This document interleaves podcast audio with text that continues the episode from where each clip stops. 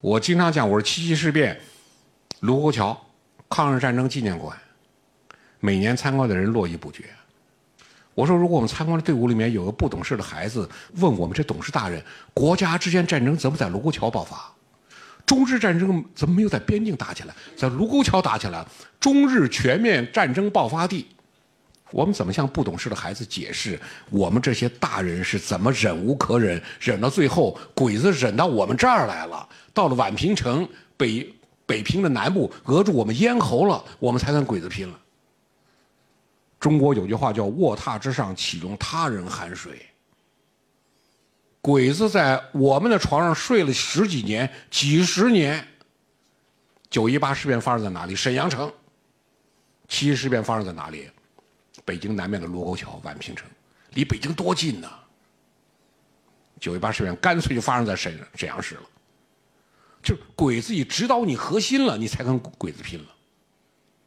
这是北洋军阀，剩余的队伍干成这样，一群任人屠宰的羔羊，伸着脖子等别人砍。就这种印象。我们近代来，我们这队伍一批批人组建队伍，到最后美林国难，你看这队伍鸟兽散。我们在这种情况下，共产党组建自己的队伍。共产党跟袁世凯完全不一样，跟蒋介石完全不一样。一九二七年八月一号南昌起义，两万两千五百人，两个月之后就剩八百，两万多人就剩八百。毛泽东领导秋收起义，九月九号五千人，二十天之后就剩一千。共产党的队伍，那一开始就是这样稀里哗啦的，一个失败接着一个失败，走出来非常困难。在这种情况下，毛泽东写的《中国的红色政权为什么能够存在》，就这么点力量了。毛泽东坚信红色政权一定能够存在。秋收起义队伍五千人，本来原定目标会攻长沙。就剩一千人了，浏阳县城都蹲不住，你还打长沙，你怎么可能呢？完全不可能。毛泽东被逼无奈，把队伍拉上井冈山，在井冈山组建了1927年11月工农革命军第一军第一师第一团，就这一千人，都是空架子，没人。就这一千人还组建教导队。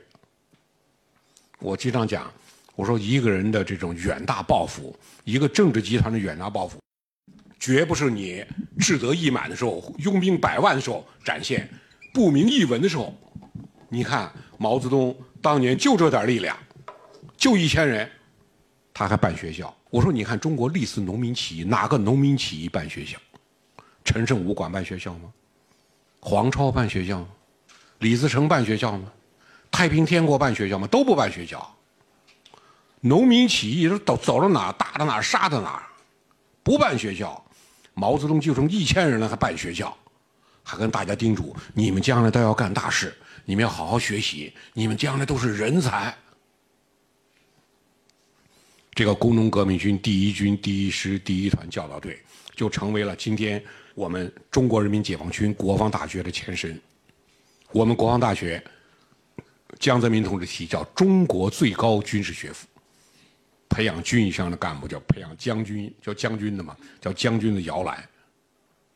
我们的前身，抗日军政大学，再往前延伸红军大学，再往前延伸到最早一九二七年十一月，工农革命军第一军第一师第一团教导队队长吕赤就是我们学校最早的领导。这就是毛泽东讲的，星星之火，可以燎原。一九三零年一月五号。闽西根据地，就那破衣拉撒、穷困潦倒，没多少人。红缨枪、汉阳造。毛泽东说：“星星之火可以燎原。”我说：“什么叫力量？什么叫信仰的力量？”我们有句话：“多数人因看见而相信。”你少跟我吹，我是耳听为虚，眼见为实。你再说我也不信。但是大家注意，为少数人。因相信而看见。毛泽东相信，他最终看见，这就是信仰的力量。